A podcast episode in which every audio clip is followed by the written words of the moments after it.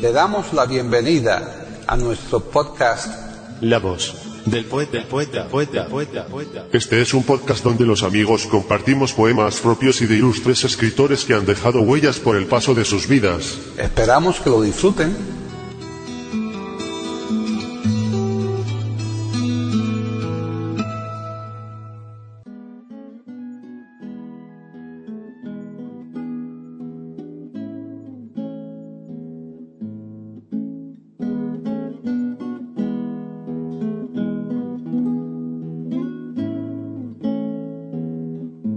Hoy presentamos al indio Duarte declamando su propia poesía.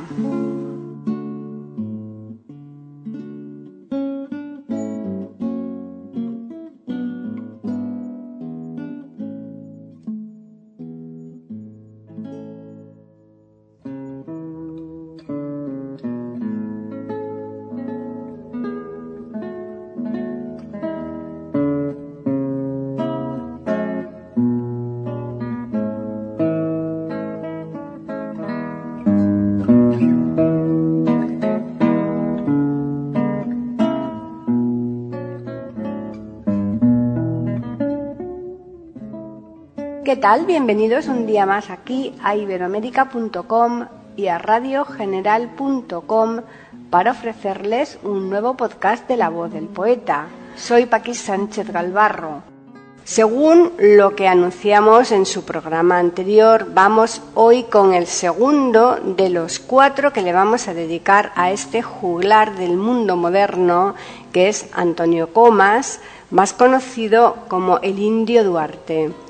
Como decíamos también en dicho programa, el contenido de la serie está entresacado de los tres discos que Antonio Comas publicó en su corta vida y de los que prácticamente es autor de todos los temas que contiene, por lo que la única biografía que trataremos en este apartado correspondiente será la suya, si bien indicaremos los otros autores en los casos en que así proceda. Y por lo que respecta al contenido del programa de hoy, los poemas que el indio Duarte nos va a recitar son los que siguen. 1.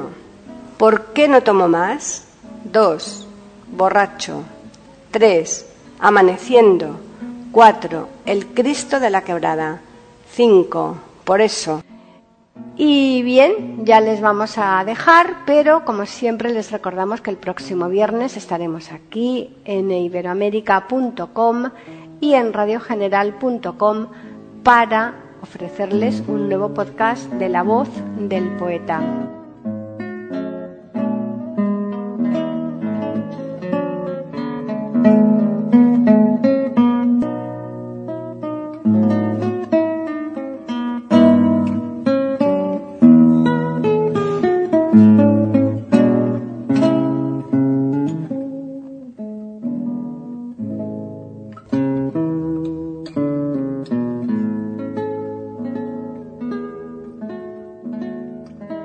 Antonio Comas, más conocido como el Indio Duarte, nació en las llanas pampas argentinas, oriundo de una zona que fue conocida como la Tierra de Fuego.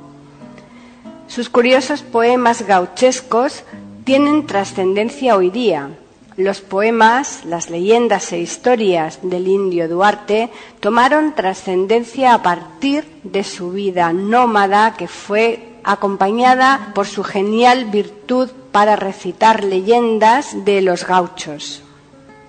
El indio Duarte arribó a Colombia por 1953, en donde grabó tres discos, Poemas gauchos, Leyenda de la Pampa y El duelo del Mayoral. Su obra se ve paralizada por su pronto fallecimiento acaecido en Perú en 1965. Antonio Comas, en su peregrinaje, formó parte de diversas compañías teatrales, siendo uno de los más famosos recitadores de poesía costumbrista autóctona de todos los tiempos. Entre sus poemas más recordados se hallan, para mí, todas son madres, El beso, declamaciones, guapos y me echaron del puesto.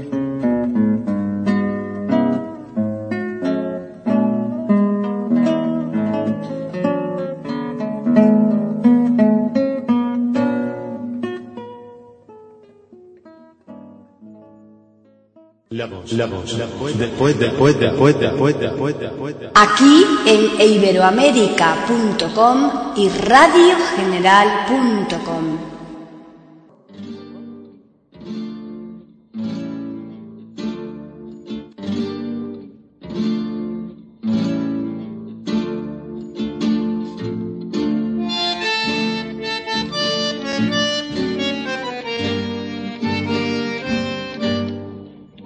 ¿Por qué no tomo más? Se está por empezar la zafra en el horcón. Ingenio que en la ocasión necesitaba peones. Los paisanos sus reuniones hacían en la pulpería donde trabajo ofrecía el capataz. Se bebía. Se tomaba mucho. Quizás con demasía. En eso entró Julián, mozo apreciado de tuitos. Sírvase de algo, parcero. Gracias, amigo, no tomo. Como dice que no toma. ¿Y dónde ha visto un criollo que no chupe por lo menos? por lo menos un litro de guaro al día. A ver, pulpero, ponga un frasco que va a tomar conmigo el mozo. Perdón, amigo. Le ha dicho que no tomo. No quiero tomar. Y ya que tanto insiste, escuche. Lo he tomado quizás como el primero. Todos ustedes conocieron a esa que fue mi mujer, mi Juana. Alma pura que ni yo mismo mereciera y que más de alguno envidiara. Por ella sí. Únicamente por ella. Por no verla sufrir ni lloriquear, contuve muchas veces mis impulsos de tomar. Pero cuando un día Dios para siempre de mi lado la llevó pa' ese pago donde no se vuelve, cuando me vi de solo, completamente solo con el hijo de su amor, que formara al juntarse con el mío como un fruto o una flor, entonces sí. Entonces sí volví con ansias a la bebida. Y encerrado en mi rancho con un frasco de guaro, tomaba, tomaba, tomaba hasta perder la cabeza. Y allí, cuando estaba bien, pero bien tomado, en la pared del rancho aparecía ella, mi Juana, y me hablaba, me hablaba con esa voz para mí más dulce que el canto de la calandria. Esa ilusión se me hacía tan real, se me hacía tan cierta, que un día mi pobre hijo entrando al rancho me dijo, pero ¿cómo? Todavía está tomando guaro, papacito. Lleva seis días. Seis días tomando. ¿Por qué toma tanto de un tiempo esta parte, papacito? ¿Por qué? ¿No ve que estoy descalzo? ¿No ve que estoy vestido de harapo? ¿No ve que cuando salgo del colegio me gritan tu padre es un borracho? Y tienen razón. ¿Por qué, papacito? ¿Por qué?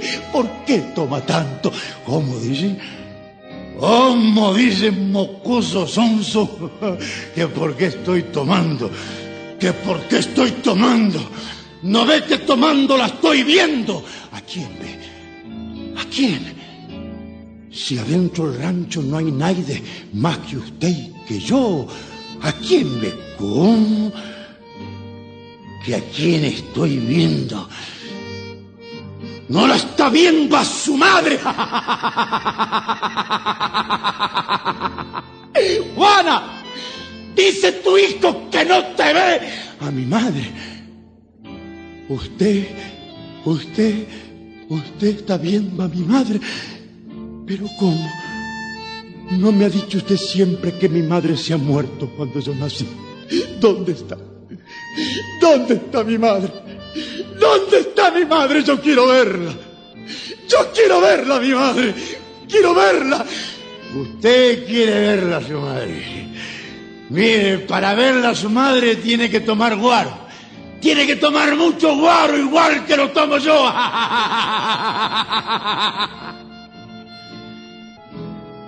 Y un día frente a mi rancho me apeo. De adentro me llegó un ruidaje como de risas, llanto, pataleo.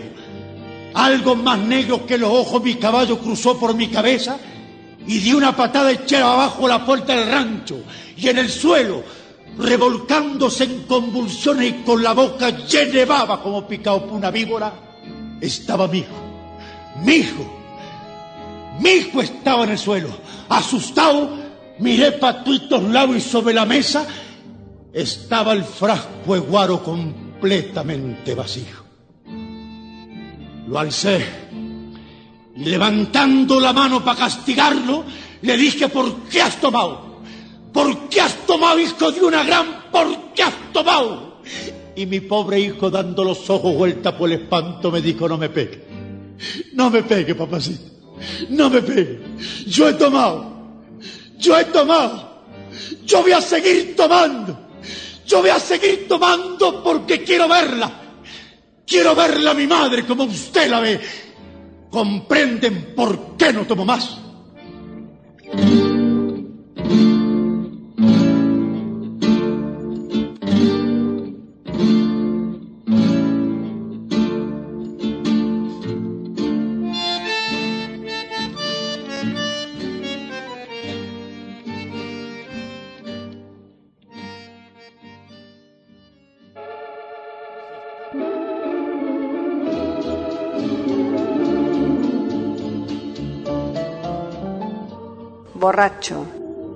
Siempre borracho entraba y siempre altivo el ebrio.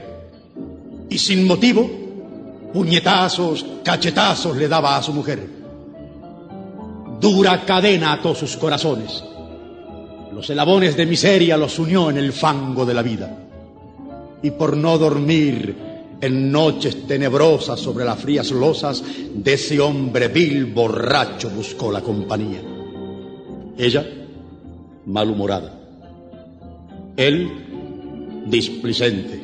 La riña era frecuente y al fin a puñetazos la rendía.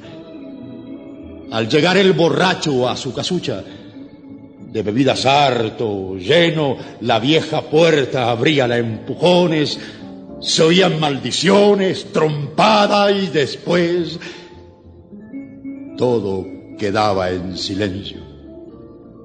Pero una noche en que lentamente, lentamente caía la llovizna como un manto, un hijo, un hijo les nació, un hijo de ambos, y esa inocente e inmaculada criatura no tuvo otro bautizo más que el llanto.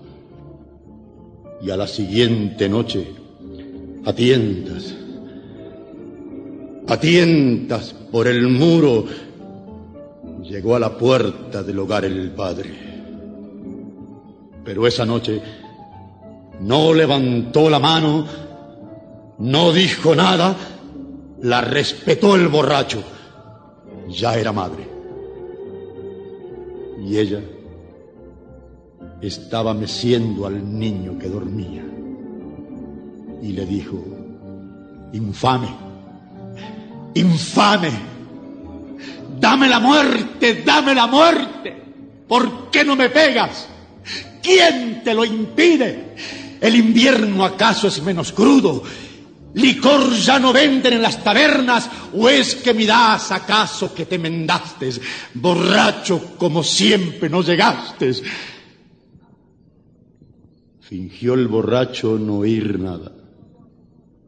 Y dio al hijo una mirada mezcla de estupidez y de cariño, y dijo a la mujer, ¿por qué me ofendes? ¿Por qué me ofendes? No sabes, no comprendes que si te pego se despierta el niño.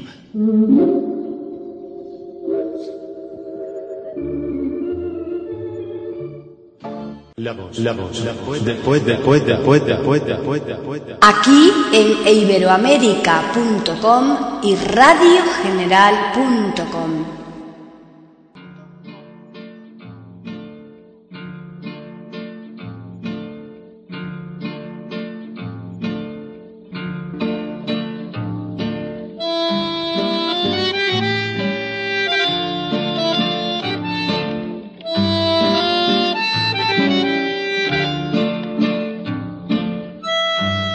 amaneciendo.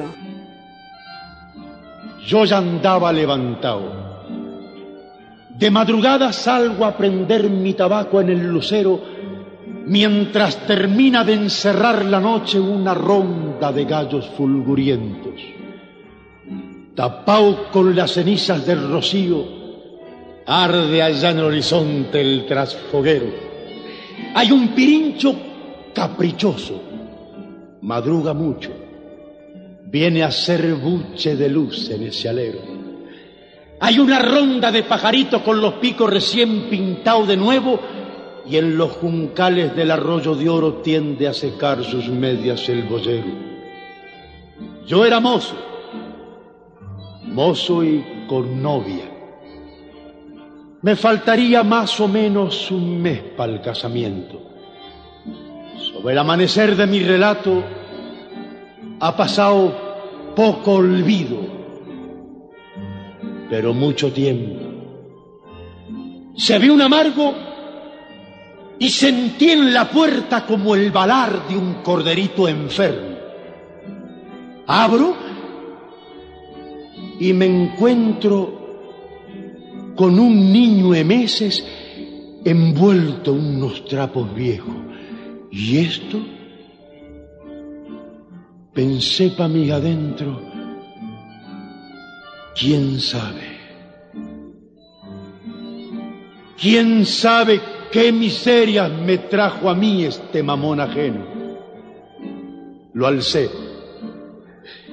Lo alcé como quien alza un crucifijo tocado por dentro. Lo besé en la mollera que tenía una pelusa de patito negro. Lo apreté contra el calor emplumado de mi pecho y el niño, el niño dejó de llorar. Y el sol, el sol curioso se acercó como olfatearlo. El horno abrió tamaña boca al verlo. Y pa' que el niño rillera mi caballo viejo hizo de su coscoja un sonajero. Entonces yo tocado le dije a tuitos, al aire, al rancho, al caballo, a la vaca, al sol, al viento, este, este es un hijo mío. Claro que es un hijo mío porque es una semilla. Es una semilla que me trajo el viento. Bendita sea la noche que lo puso desnudito de amor bajo mi alero. Le dejé el nene una vecina, le cargué espuelas al caballo viejo y lo rayé en el patio de mi hembra. En el patio de esa mujer que no tuvo corazón. En el patio de esa mujer que no tuvo sentimientos porque le negó al niño el agua del socorro y pecho, porque iban a decir cuatro vecinas que ese hijo era nuestro. Iban a decir que lo habíamos tenido nosotros sin permiso del pueblo ante el casamiento. Y ella, mi novia, mi novia me pidió que lo regalara. Mi novia me pidió que lo diera. ¿Y cómo podía darlo? ¿Cómo podía darlo si no era un perro? No era un perro, era un pedazo de carne. Era un pedazo de carne con una rosa dentro. Y Dios, Dios no puso ese niño en el nido de un malvado. Dios lo puso en el nido querendón de un hombre de América que se santigua con los cuatro vientos. Y yo no estoy para que me tiemble el pulso cuando salgo a prender mi tabaco en el lucero. Ella, mi novia, me dijo que podía haberme dado un hijo nuestro, que ese, que ese era un pedazo de carne ajena, que ese era un pedazo de carne negra, que ese era un pedazo de carne pueblo, que lo diera, que lo regalara, y cómo podía, cómo podía regalarlo si no era un perro. Y entonces mi novia, la mujer que todavía quiero, la mujer que le estaba agarrando, agarrando la orejita al casamiento, me apuntó los ojos en el pecho y me dio a elegir el niño o ella, El niño huella, el niño huella, el niño huella. Con el niño le dije sí, con él, desnudito de amor, con él me quedo.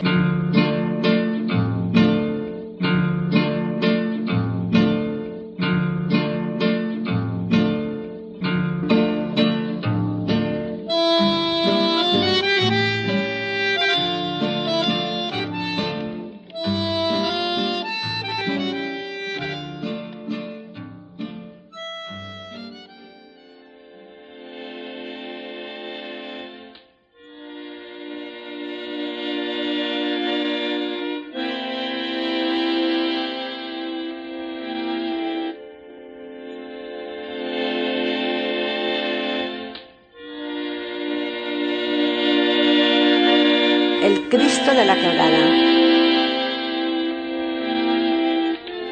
Señor, Señor de la quebrada, Santo Padre, por tu poder bendito te lo pide una madre que está viendo morir a su hijito y te promete, Señor, te promete para que le des la vida hacer estas tres leguas de rodillas, llevando hasta tu imagen a su hijito. Se movió. No. Sí, se movió. Me mira. Nos mira, se cumplió el milagro. Gracias, Señor. Gracias. Gracias, Señor Jesucristo. Ruperto. Ruperto. Se cumplió el milagro, Ruperto, vení, hincate, hincate como soy promesale al Señor de la quebrada. Yo soy un rudo paisano, yo soy un rudo hombre de campo que a fuerza de mirar siempre para abajo, no creo en más poder que el de mis brazos. Pero si haces el milagro, Señor, de curármelo a mi hijo, yo te ofrezco a mi vez la bajadita de veinte cabras blancas. También tengo mi vaca, también tengo mi mula, y pa' vos tengo de más mi mano zurda. Si es que mi pobre fortuna no te basta. La leyenda dice que el niño curó, mas la serrana murió después de las tres leguas de rodillas y por los altiplanos de la punta vaga el rebaño de las veinte cabras blancas y como rara flor de la montaña extraña entre las piedras y las zarzas, los cinco dedos de una mano zurda quedaron junto al dios de la quebrada.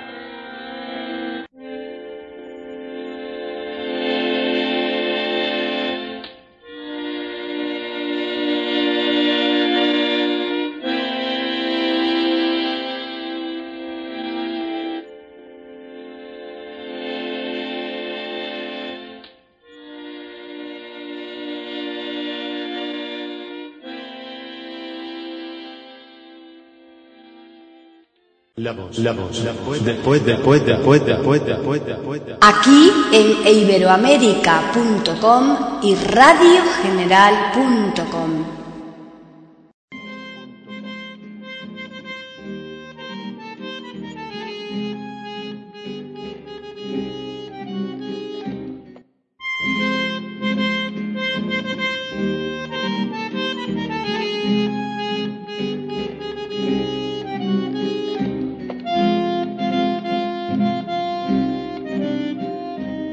Por eso, En un cementerio de pueblo, perdido en un pedregal, con unas poquitas cruces y unas matas de radal, va oscureciendo.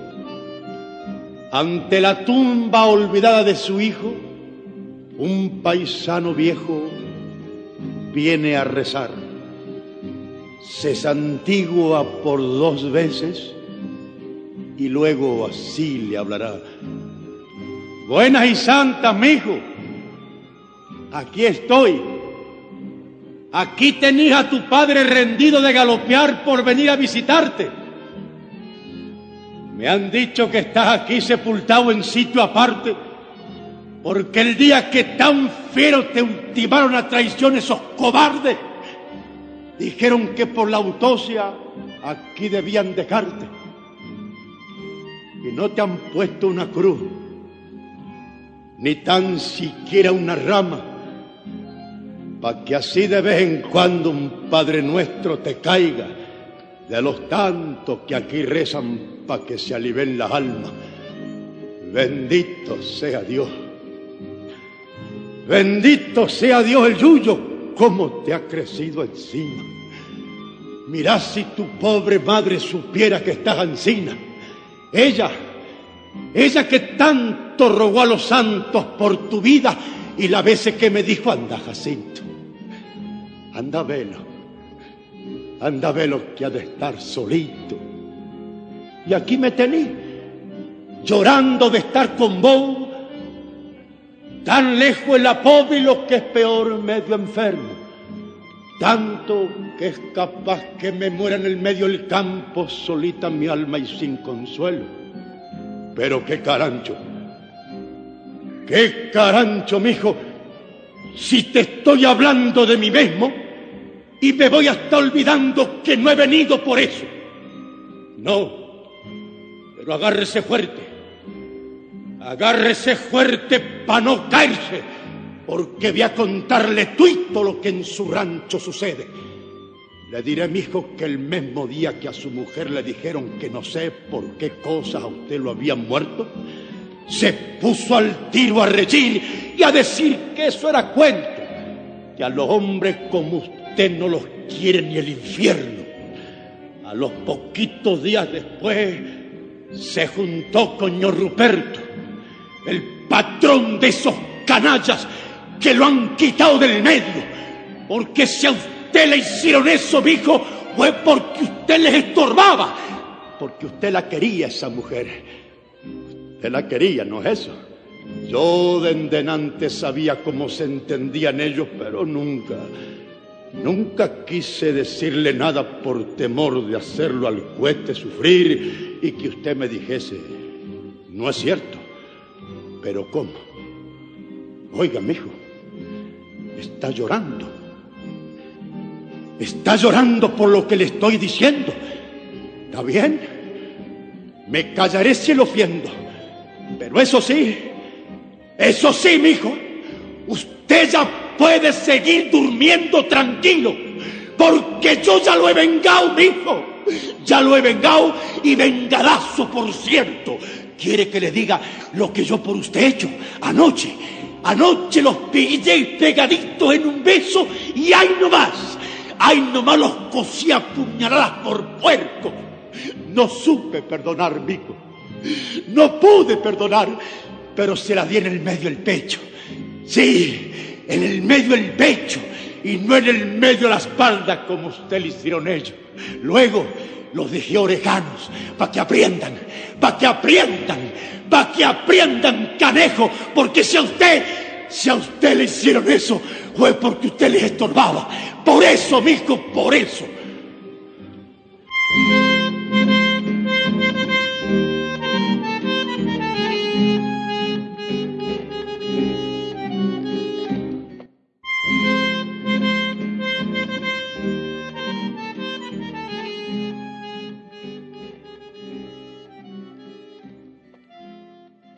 La voz del poeta. La voz del poeta. La voz del poeta.